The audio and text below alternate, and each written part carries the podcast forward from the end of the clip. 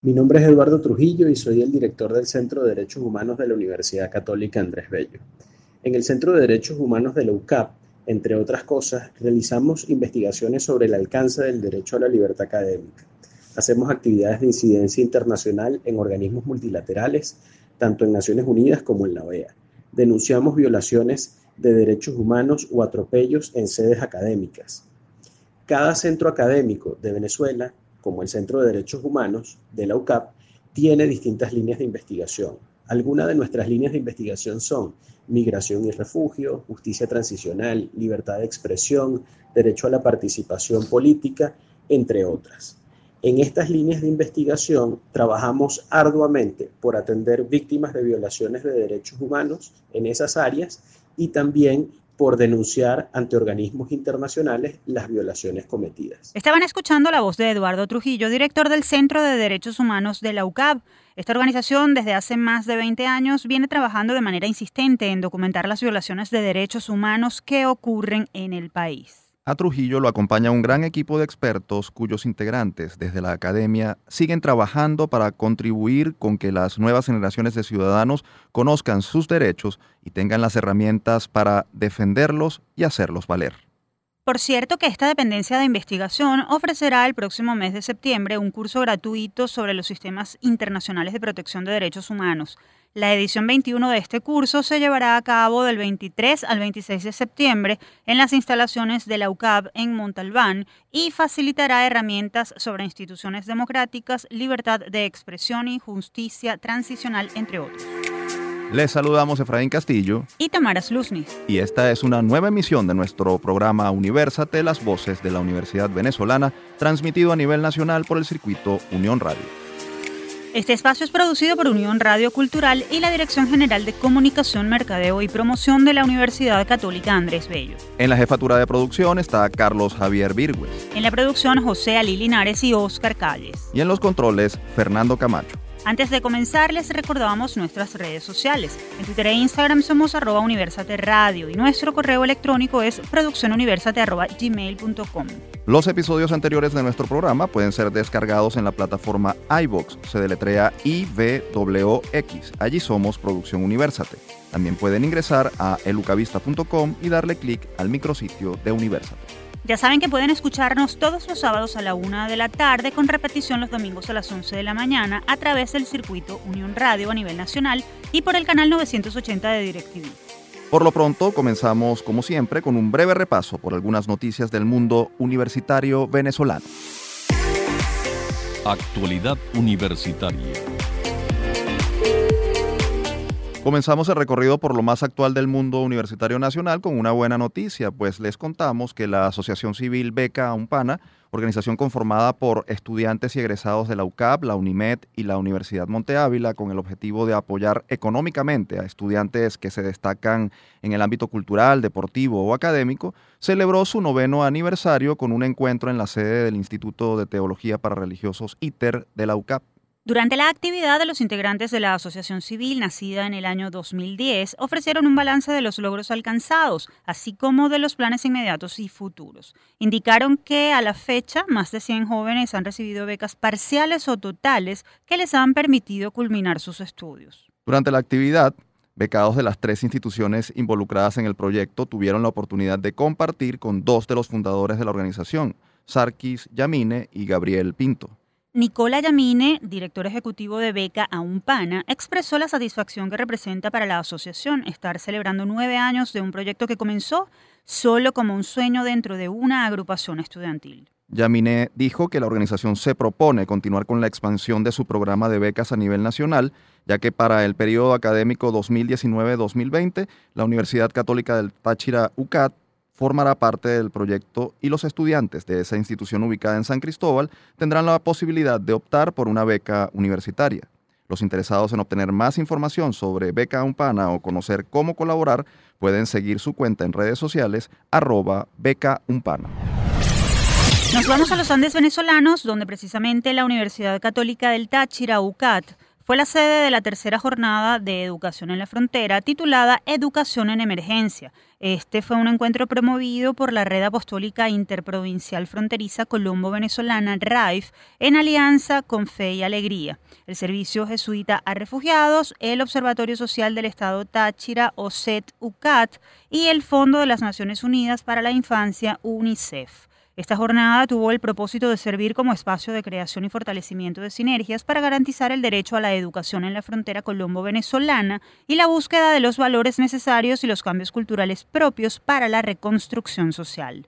Según los organizadores, el encuentro se enfocó no solo en ofrecer un diagnóstico sobre la realidad en la frontera altamente movida por la intensa migración de venezolanos, sino también en proponer soluciones de acompañamiento en la materia, de manera de sembrar como sentimiento predominante la esperanza y resaltar la vocación y entrega de los docentes que laboran en el Táchira y en el Departamento Norte de Santander. Y del Táchira nos vamos al otro extremo del país, al estado Bolívar, donde la oficina del Centro de Derechos Humanos de la Universidad Católica Andrés Bello, extensión Guayana, hizo público un documental llamado Aulas en Penumbra, audiovisual realizado en conjunto con la ONG Aula Abierta y diversos alumnos del servicio comunitario de la Escuela de Comunicación Social de la UCAP Guayana. La pieza muestra la realidad que están sufriendo las principales casas de estudio del sur del país y evidencia el deterioro de la academia en medio de la crisis. Y para hablarnos más sobre esta investigación y esta producción audiovisual está con nosotros vía telefónica la profesora Eumelis Moya Goite.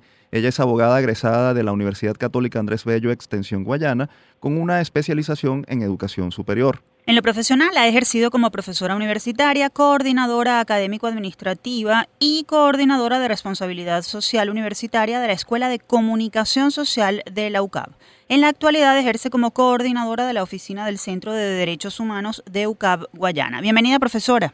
Hola, gracias por la invitación. Profesora, eh, ¿de dónde se generó la necesidad de documentar esta situación y de producir este documental? ¿Qué los llevó a tomar ese foco temático particular? Fíjate, desde hace algún tiempo, en alianza con la ONG Aula Abierta, se habían estado adelantando algunos estudios sobre la situación de las universidades en la zona. Eh, se hizo un informe donde se presentaron algunos datos significativos que tenían que ver con la deserción académica, y decíamos deserción académica porque no era solo de los estudiantes, sino también de los profesores arrojó algunos datos sumamente significativos y lamentables en materia de infraestructura eh, y de otras situaciones posteriores a lo que significa el deterioro de la universidad en la zona. Entonces nace la inquietud de qué hacer con esos resultados. Y lo que nos decía este, el sentido común era como, bueno, hay que visibilizarlos, más allá de lo que la gente entiende, de lo que la gente conoce, es sistematizar un poco cuál es el sentir de las personas que están inmersas en esa realidad y cómo nos afecta. Profesora, ¿qué, universidades fueron incluidas en este estudio y cuáles fueron los datos más importantes que se reflejaron en el documental? Fíjate, se trabajó con las universidades públicas, ¿ok? La UDO, la UNED y la Eh, y los datos, bueno, son alarmantes porque te encuentras con una deserción académica superior al 50%, donde la data de estudiantes inscritos para un semestre o este semestre en la UNEXPO este, llega apenas a los 300 estudiantes. Te encuentras con que cuando hay estudiantes no hay profesores y cuando hay profesores no hay estudiantes te encuentras con datos significativos como que la asignación presupuestaria para las universidades es asfixiante, pues no hay, no se cumplen con los servicios de transporte, no se cumplen con las condiciones mínimas de las instalaciones, por ejemplo, en la UDO, ubicada en su núcleo San Félix, no hay techo en los salones. Mm. Entonces los estudiantes ven clase, los que ven a la luz del sol, literalmente. Pero cuando llueve o cuando llega la tarde ya tienen que abandonar las aulas porque la oscuridad no les permite estar allí, amén de estar a la disposición de la delincuencia. Profesora, ¿cuántos estudiantes lo, eh, están afectados por esta situación a la luz de la investigación que ustedes realizaron en entre todas las universidades eh, eh, que estudiaron? fíjate, es un número indeterminado en qué sentido. Si tú te pones a ver desde la perspectiva de los estudiantes que egresan de bachillerato y que tienen aspiración de prosecución escolar en una universidad, te consigues con que hay un alrededor de 2.000 estudiantes que no tienen casa de estudios a menos que tengan la posibilidad de pagar universidad privada. Y si te consigues o te lo buscas desde la perspectiva del estudiante que está dentro de las universidades, es más difícil de precisar aún el número porque va a depender del número de profesores que pudiesen estar ese semestre, va a depender del número de personas que estén dispuestas a atender administrativamente la universidad y va a depender de las condiciones de la infraestructura que les permita estar allí. Profesora, la realidad de la crisis de las universidades está más que contada, pero ¿por qué es importante seguir documentando estos casos aunque muchos ya lo sepan? Mira, eh, yo siento que en el país y en general nosotros somos una nación de secretos a voces todo el mundo sabe, por ejemplo, lo que sucede. Pero una cosa es lo anecdótico y otra cosa es poder, poder sistematizar esa información y ponerla en datos francos con el impacto. Es decir, no es hablar solamente de que la situación de las universidades es precaria, es en qué se traduce la precariedad de la situación de las universidades, en qué se traduce para el ciudadano común, para el habitante, en este caso de Ciudad Guayana, que cuando salga de bachillerato no tiene oportunidad de continuar en sus estudios universitarios porque no hay espacio. Es medir investigaciones como esta que permiten visibilizar el impacto, la vulneración del derecho en su sentido más multidimensional. Profesora, eh, se nos agota el tiempo, pero ¿dónde puede verse el documental Aulas en Penumbra? ¿Está disponible en redes sociales? Díganos por favor esas redes y cuentas para que la gente lo pueda ver y pueda constatar las denuncias que ustedes hacen allí. Eh, anunciado por las redes de la Escuela de Comunicación, por las redes del centro, en el momento en el que sea este público el documental. En este momento fue una presentación interna. Siempre es bueno recordar que es el producto audiovisual de prestadores de servicio comunitario, por lo que no vas a conseguir un material audiovisual eh, con condiciones óptimas de cine, etcétera, etcétera, pero el hilo narrativo que tiene el documental es de gran valor para las personas que estén interesadas en el tema lo vamos a publicar en YouTube y en el momento que la institución lo considere oportuno lo vamos a hacer público a través de las redes de la universidad. Muchísimas gracias profesora por tan valiosa información y por su compromiso con la causa de los derechos universitarios.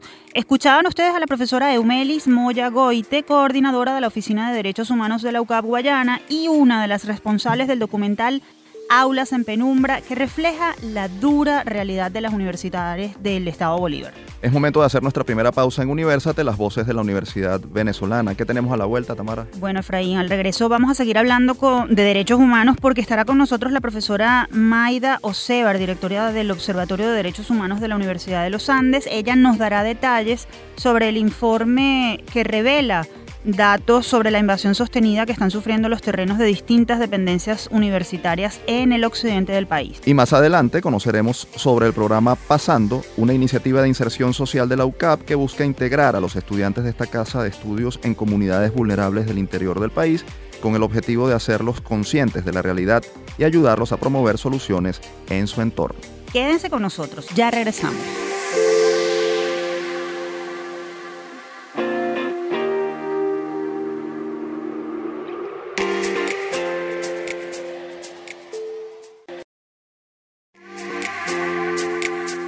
Estamos de vuelta con nuestro programa Universate, las voces de la Universidad Venezolana por el circuito Unión Radio. Les acompañamos Efraín Castillo y Tamares Luznis.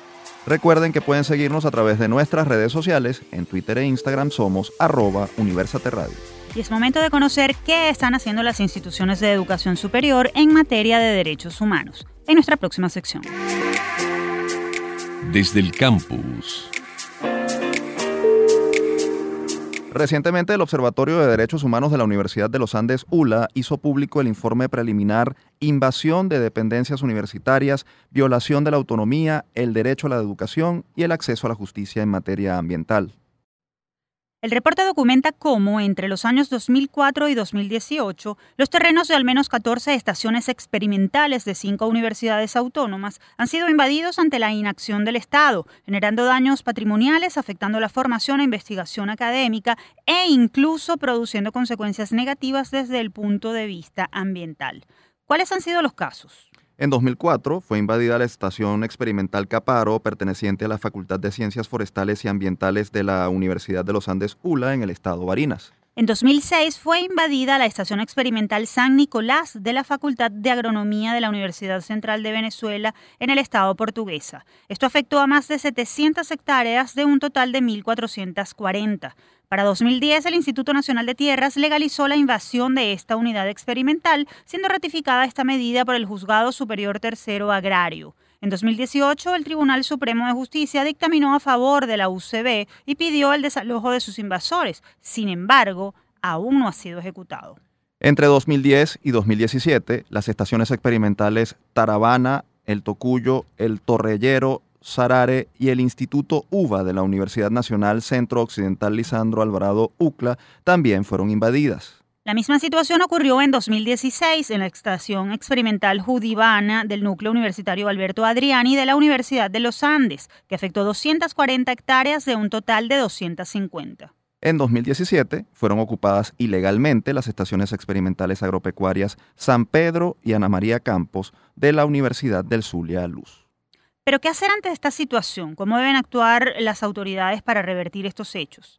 Para ampliarnos más sobre esta problemática que afecta a la formación e investigación de las universidades, nos acompaña vía telefónica la profesora Maida Osebar. Ella es abogada y magíster en filosofía, egresada de la Universidad de los Andes. Además, posee un doctorado en Derecho de la Universidad de Salamanca en España. Se desempeña además como profesora titular en la Facultad de Ciencias Jurídicas y Políticas y directora del Observatorio de Derechos Humanos de la ULA.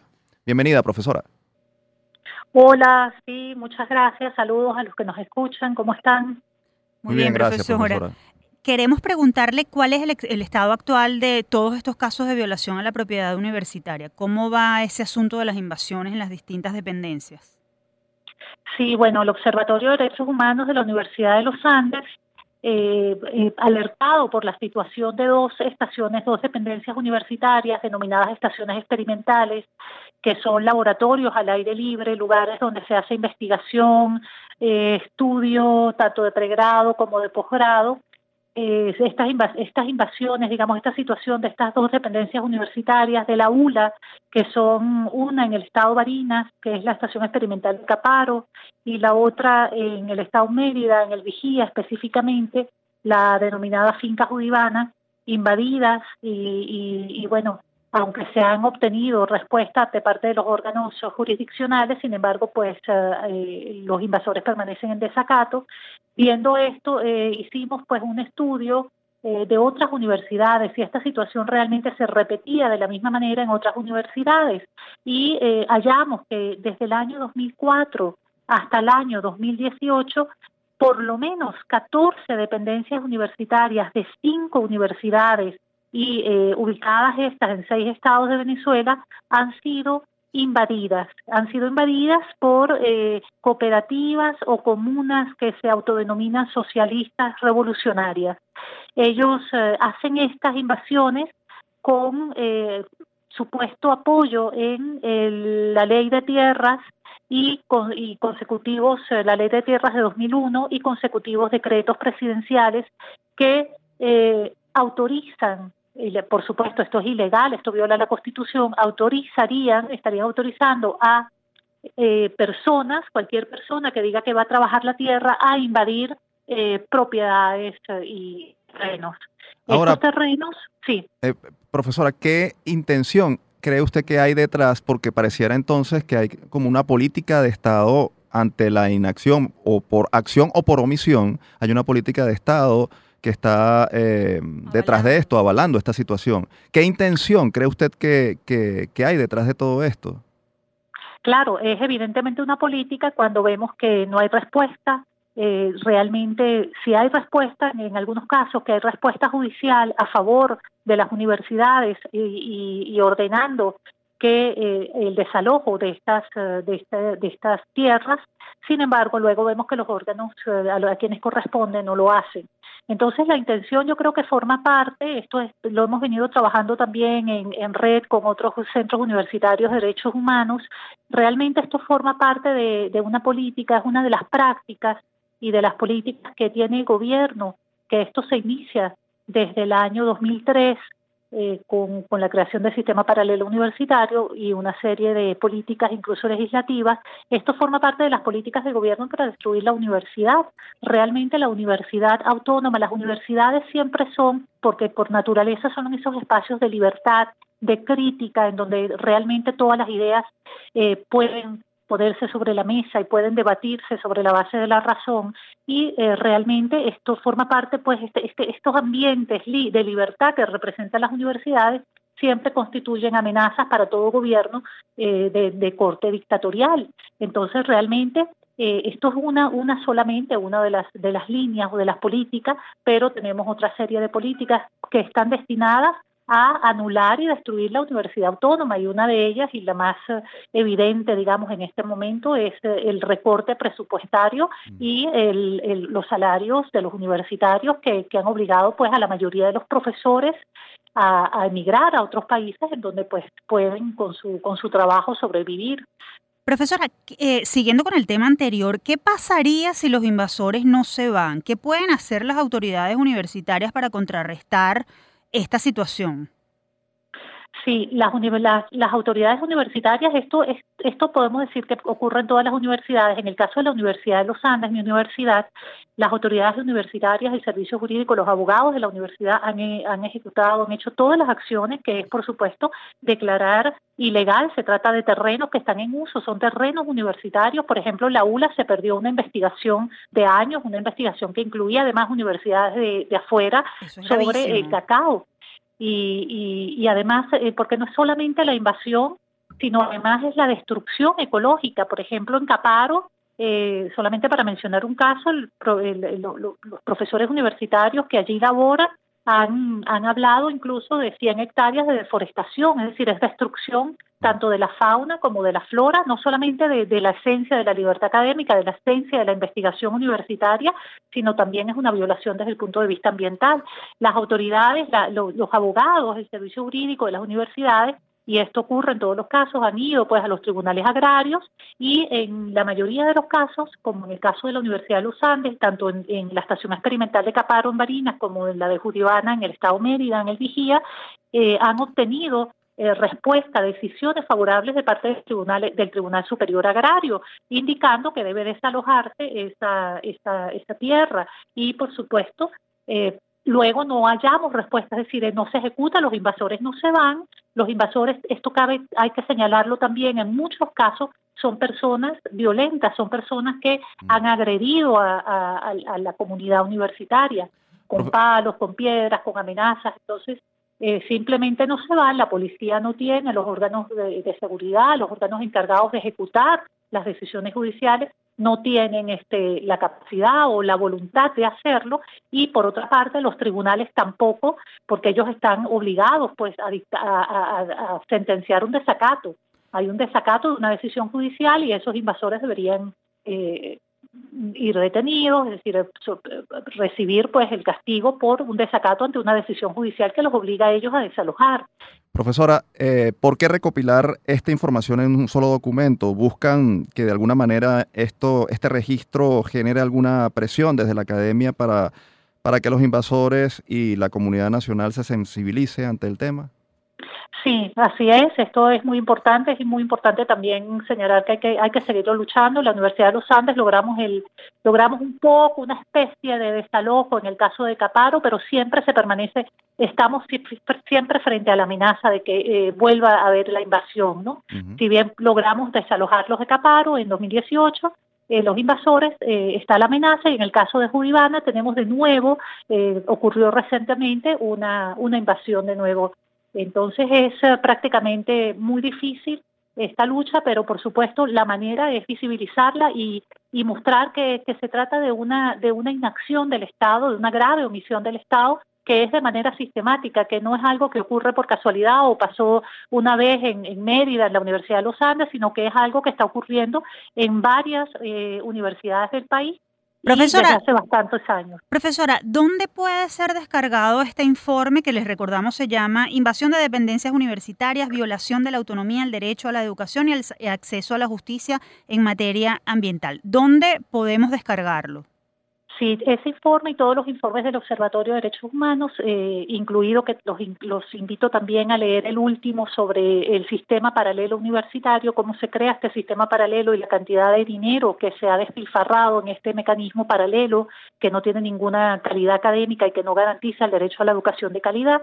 Estos informes pueden ser descargados en la página web del Observatorio de Derechos Humanos www uladdhh.org.be. Pueden descargarlos en digital, en PDF y tenerlos en sus archivos.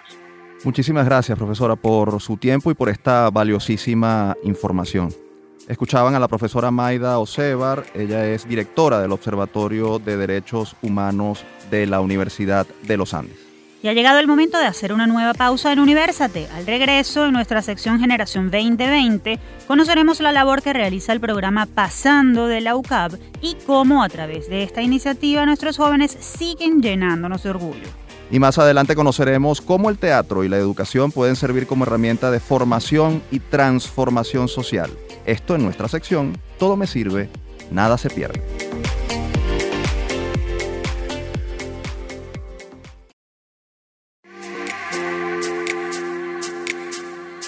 Seguimos con más de Universate, las voces de la Universidad Venezolana. Recuerden que estamos al aire a nivel nacional a través del circuito Unión Radio.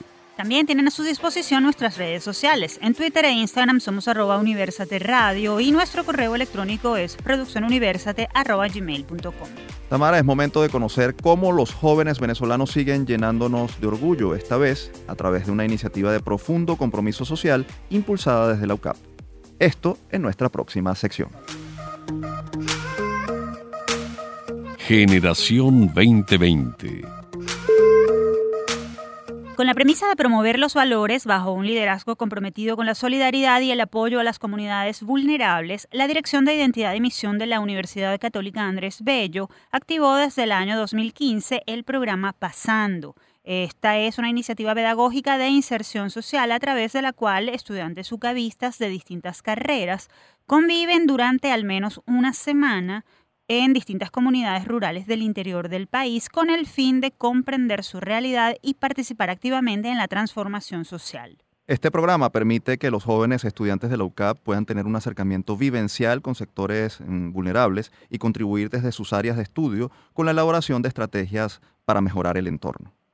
Hoy en Universa te queremos honrar su trabajo y es por ello que nos acompaña vía telefónica Rafael Mendoza. Él es licenciado en Educación, mención Filosofía y especialista en gerencia de proyectos egresado de la UCAP.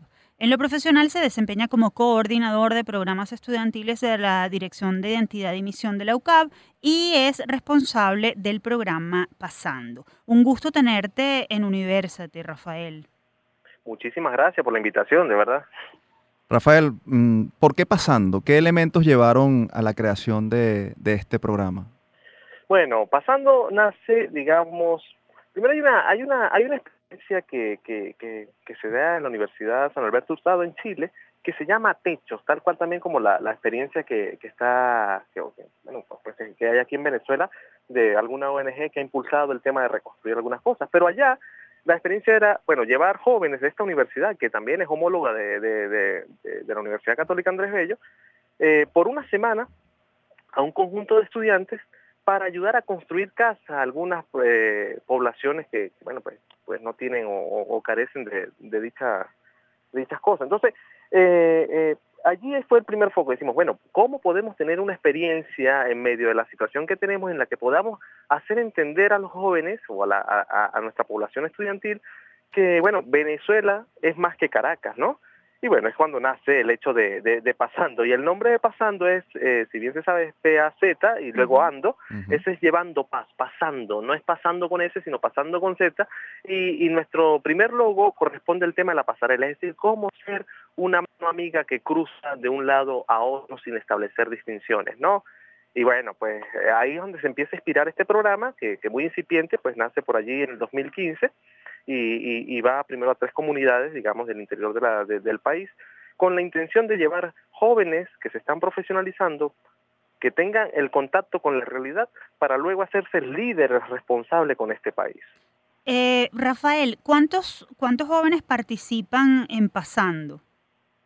Dependerá la corte, es decir, al principio fue muy incipiente, fueron unos cuarenta y tantos, el segundo año unos setenta, el tercer año fue cuando logramos tener, que es el 2017, eh, tuvimos, pudimos tener 250 jóvenes participando en 10 comunidades del interior del país y la última corte pues logramos sacar eh, 75, pero bueno, eso es... Eh, fue, fue, digamos, en respuesta también de la situación país, porque teníamos una fecha prevista, hubo el gran apagón nacional, y eso hubo que reprogramar y replantear y bueno, pues este, ante eso pues tuvimos que sacar y, logramos sacar 75 jóvenes al final en este tiempo. Tú hablas de, de una cifra baja, pero realmente eh, eh, es bastante importante que cerca de, 500, de 400 estudiantes en cuatro años hayan, se hayan movilizado en este tipo de actividad. ¿Con qué expectativas se van y con cuál regresan los estudiantes que participan en, pasado, en pasando? Cuando los jóvenes salen, salen con la intención de ayudar y llevar todo lo que han sabido y aprenden en la universidad y bueno, tratar de entender la problemática, ¿no? Lo curioso es que cuando llegan allá ponen cable a tierra y entienden que bueno, lo que ellos llevan es muy bueno, pero es mucho más lo que van a, aprender durante esa semana, ¿no? Durante todo ese, ese trabajo que realizan. Y bueno, cuando ellos llegan, llegan sumamente conmovidos, emocionados y con ganas de verdad de, realizar alguna ¿Y ah, qué, es lo, ¿qué es lo que hacen? ¿Qué es lo que hacen allá durante los ocho días en, los que están conviviendo con esas comunidades? Bueno, eh, lo que pasa es que pasando no es como un formato específico, dependerá también de cada lugar. Eh, nuestras experiencias han sido San Javier del Valle en Mérida, el, eh, Tucuco en el Zulia, La Guajira también en el Zulia, el Cotolengo, que es un hospital de, personas impedidas en, Lara, Santo Domingo, que es un pequeño pueblo cafetalero también en Lara, que está más o menos a unas cuatro horas del estado Lara como tal. En el Nula también tenemos una incidencia, también en Ciudad Sucre. Eh, anteriormente hemos ido a Santa Catalina, que es por oriente, a, Santa Elena de Guairén también hemos, hemos tenido como una incidencia allí. Y bueno, en cada uno de estos lugares es distinto nosotros entendemos que pasando no, no puede generar un producto como tal dentro de estos, de estos lugares, por, responsabilidad. Uno, porque es un, son una serie de chicos que van por una semana si vamos por una semana es como muy insensato hacerle creer a la gente que bueno, vamos, ponemos el megaboom y después nos desaparecemos. No, hemos entendido que hay que ser muy responsable con las comunidades que nos reciben, entonces nosotros lo que hacemos es llegar a las distintas plataformas que esta tiene, bien puedan ser parroquias, escuelas de fe y alegría o comunidades de personas que ya tengamos, digamos, como relación prevista o previa eh, para, para, entrar. Entonces, depende de cada uno de los lugares, ¿no? Depende, por ejemplo, en, la zona cafetalera, eh, los jóvenes van y están primero con los chicos, con los niños de, ese, de, esa, de esa zona, trabajando algunos asuntos de valores, pero luego se incorporan a un trabajo con todo el tema cafetalero, es decir, entienden el proceso de cómo se hace el café, cómo se planta, qué se tiene que hacer, cuánto tarda esta planta para dar, cómo se procesa, cuál, qué es lo duro de esa realidad, qué hacen durante el tiempo que no hay producción. Entonces, es una manera diferente de entender. Si pensamos el cotolengo, bueno, es bastante complicado porque son muchachos de un hogar de niños impedidos, y decimos niños, pero niños que empiezan desde los 10 años hasta los 60 años, ¿no? Entonces, ellos siempre van a estar en esa situación, pero también es una manera de comprender el país, de entender que, que, que por más que se haga, ellos nos van a cambiar, pero ¿cómo podemos generar condiciones para ello? Entonces, bueno, es ponerlos a pensar y a soñar. En el caso de las comunidades indígenas, los educadores son los que tienen como mayor este abarque, sin embargo también ingeniería y lo demás, porque allí lo que hacen es como especie de escuelas para profesores de esas comunidades o las distintas comunidades adyacentes a las zonas en la que se lleva una formación y se trabaja con ellos unos elementos del ámbito educativo y se trata de proyectar. Entonces, bueno, son unas semanas bien interesantes porque se va mezclando muchas actividades, pero las actividades no son específicas, sino que se van cuadrando y se van haciendo eh, con cada una de las realidades de cada uno de los lugares. Rafael, entendemos que este programa eh, requiere financiamiento porque resulta costoso movilizar a, la, población estudiantil que, asiste. Eh, ¿Cómo puede hacer la gente para apoyar financieramente este proyecto que cuenta con el aval de la UCAP, pero bueno, requiere apoyo adicional?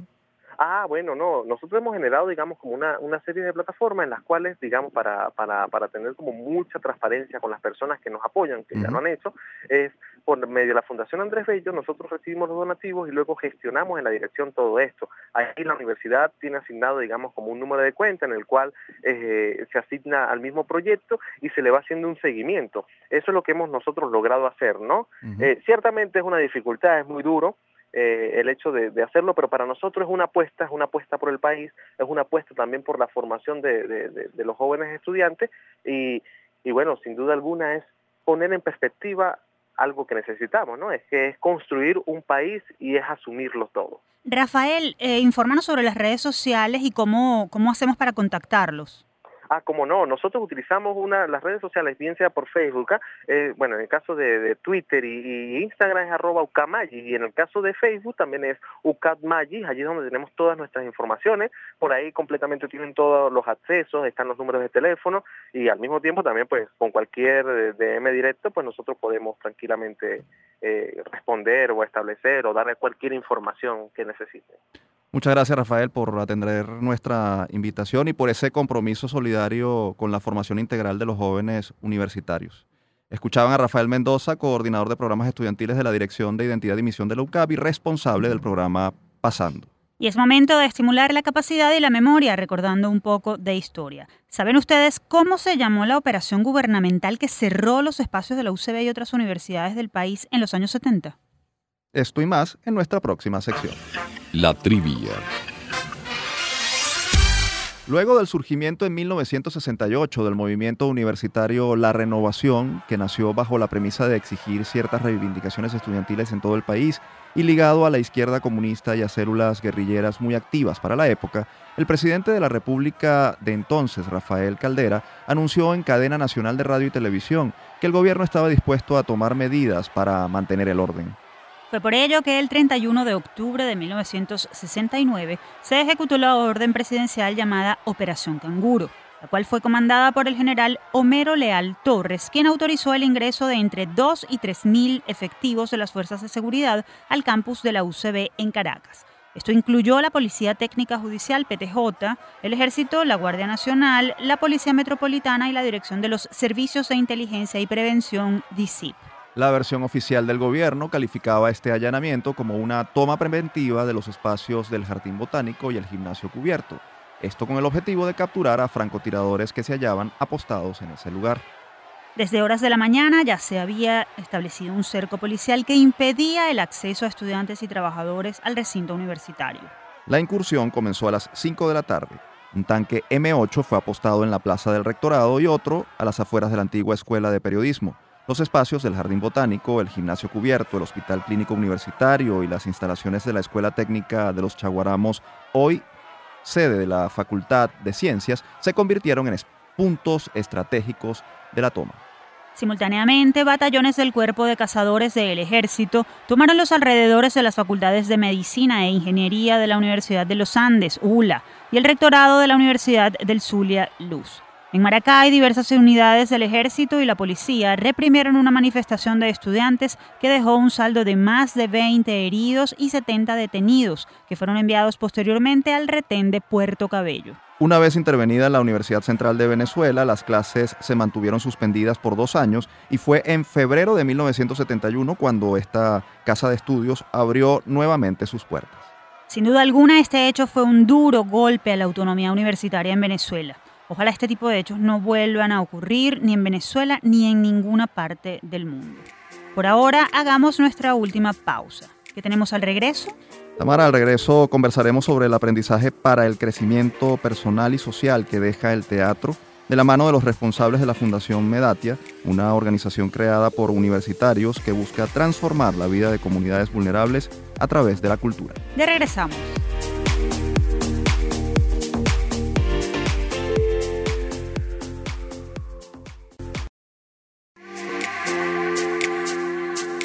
Seguimos con la última parte de Universa de las Voces de la Universidad Venezolana por el circuito Unión Radio.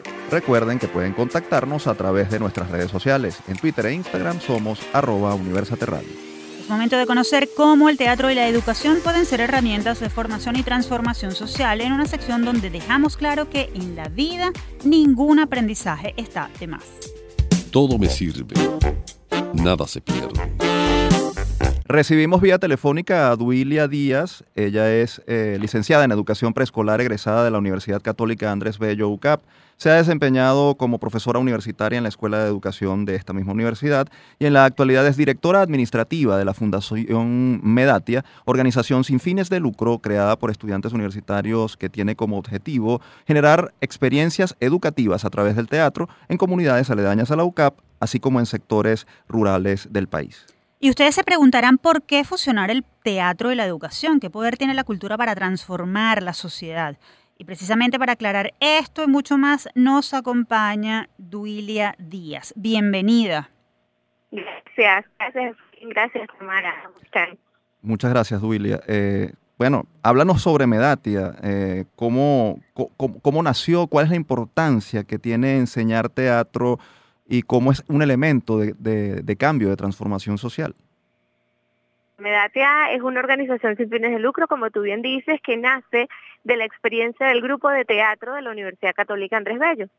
Este, el grupo de teatro que tiene ya 45 años funcionando ininterrumpidos, este, fundado por la profesora Virginia Ponte, eh, crea eh, con su experiencia y el trabajo desde, digamos, nuestro sótano, como lo decimos este, por cariño, crea desde allí toda una experiencia y un modelo de aprendizaje que se consolida 25 años atrás en la Fundación Medatia. ¿Por qué la Fundación Medatia? Bueno, porque descubrimos que los muchachos eh, dentro del Teatro CAP van aprendiendo la herramienta teatral, pero nos dimos cuenta que no, que no era tan trascendente solo aprender la herramienta, sino que se volvía, digamos, una experiencia demasiado significativa el poder transmitir esa herramienta. Entonces, cuando convertimos a los muchachos del grupo de Teatro CAP en facilitadores de talleres de teatro, que lo que los invita, a lo que los invita es a replicar la experiencia en otros, entonces sabemos que se han adueñado de la experiencia este, con la herramienta de hacer teatro y que, y que además son capaces de transmitirla y se convierte en una experiencia muy significativa que, es un antes y un después para ellos. Duilia, y específicamente, ¿qué actividades realizan? ¿Cómo se insertan en las comunidades?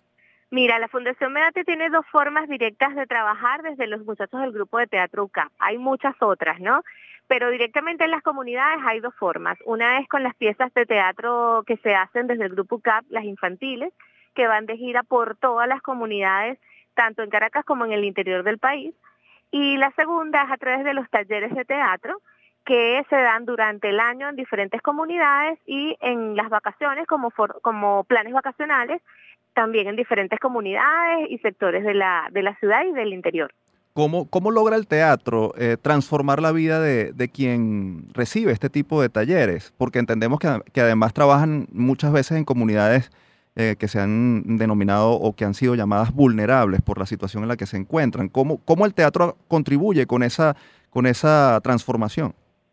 Bueno, mira, la transformación más evidente y directa la vemos con los estudiantes universitarios, que son nuestros primeros beneficiarios, digamos, de esa forma, ¿no? Este, y esa transformación en ellos se da porque, bueno, desde lo básico de la parte técnica que te permite hacer teatro, que es una mejor forma de comunicación tanto oral como, como corporal, este, una, un mejor dominio, digamos, de, de la escena, eh, un, un, una mm, mente más abierta hacia lo que es la diversidad, el trabajo en equipo, este, la verdadera integración, ¿no? el liderazgo, o sea, todas esas son habilidades que te va desarrollando el hacer teatro y que los muchachos se llevan después a sus profesiones como, como seres integrales.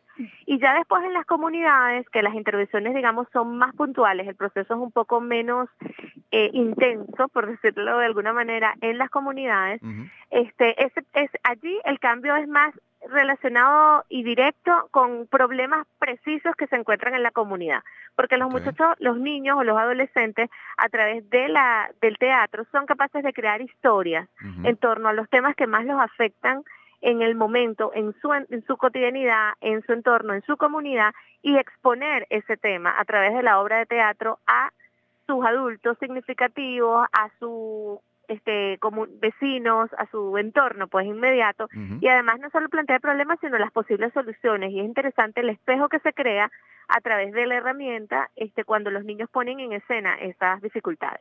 Duilia, tú eres educadora. ¿Qué herramientas aprendiste durante tu formación académica y cómo haces para aplicar esos, eh, eh, esos conocimientos obtenidos en el teatro? ¿Qué es lo que más te ha funcionado? Bueno, fíjate, para mí, este, desde que yo pasé por Teatro Cap y Medatia, este, para mí individualmente hay un antes y un después, jamás hubiese podido dar una entrevista como esta, por ejemplo, ¿no? Pero independientemente de, de, eh, de la manera, de la forma individual en la que a mí este, me afectó y estoy segura que a muchos de los que han pasado por allí, eh, el unir el teatro con, con lo que es la pedagogía, digamos, o la carrera de educación en mi vida, es decir, ya yo no sé en qué momento existió el, el punto en el que los uní. Lo que sí sé es que son inseparables para mí. Mm, Todo lo que, lo que yo puedo hacer dentro de un aula de clase, ya sea a nivel universitario, incluso en el área de preescolar, con las docentes de preescolar, que son las personas a las que formo actualmente, en los colegios, dando los talleres a los docentes, todo, todo, todo está relacionado directamente con el teatro. Porque lo interesante que tiene el teatro es que es una experiencia que vives en ti, que es altamente significativa y eso es lo que te dicen todas las teorías de aprendizaje que debe ocurrir para que, para que el aprendizaje sea realmente un aprendizaje. ¿no? Finalmente, Duilia, ¿por qué en la vida todo sirve y nada se pierde? Haciendo alusión al nombre de esta sección en la que tú estás participando. Bueno, todo sirve y nada se pierde mientras te enriquezca, ¿no? Mientras te haga crecer como persona. Y creo que en, de cara a Medate y al teatro, todo sirve y nada se pierde porque definitivamente te hace crecer, te hace romper tus, propios, tus propias barreras, tus propios límites. ¿Tienen redes? Infórmanos cuáles son. Claro que sí, arroba fmedatia por Instagram y por Facebook. Y tenemos nuestra página web medatia.org. Muchas gracias, Duilia, por aceptar nuestra invitación. Escuchaban a Duilia Díaz, directora administrativa de la Fundación Medatia, ONG dedicada a la promoción del teatro como herramienta de transformación social. Y ha llegado el momento del hasta luego, Efraín. Terminamos nuestra edición de hoy, pero antes compartimos con ustedes nuestra acostumbrada frase, esta vez de un gran defensor de los derechos humanos en Venezuela.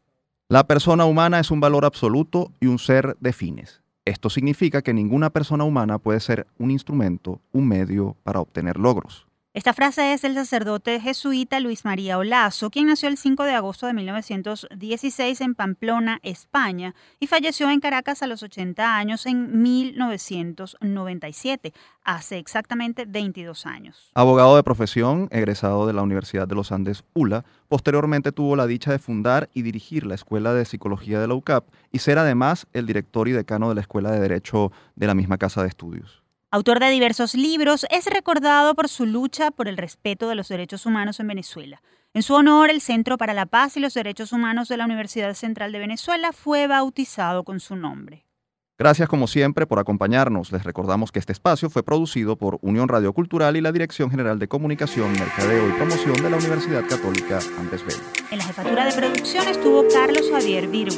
En la producción, José Linares y Oscar Calle. Fernando Camacho y en la conducción, Efraín Castillo y Tamara Esluti. Hasta la próxima.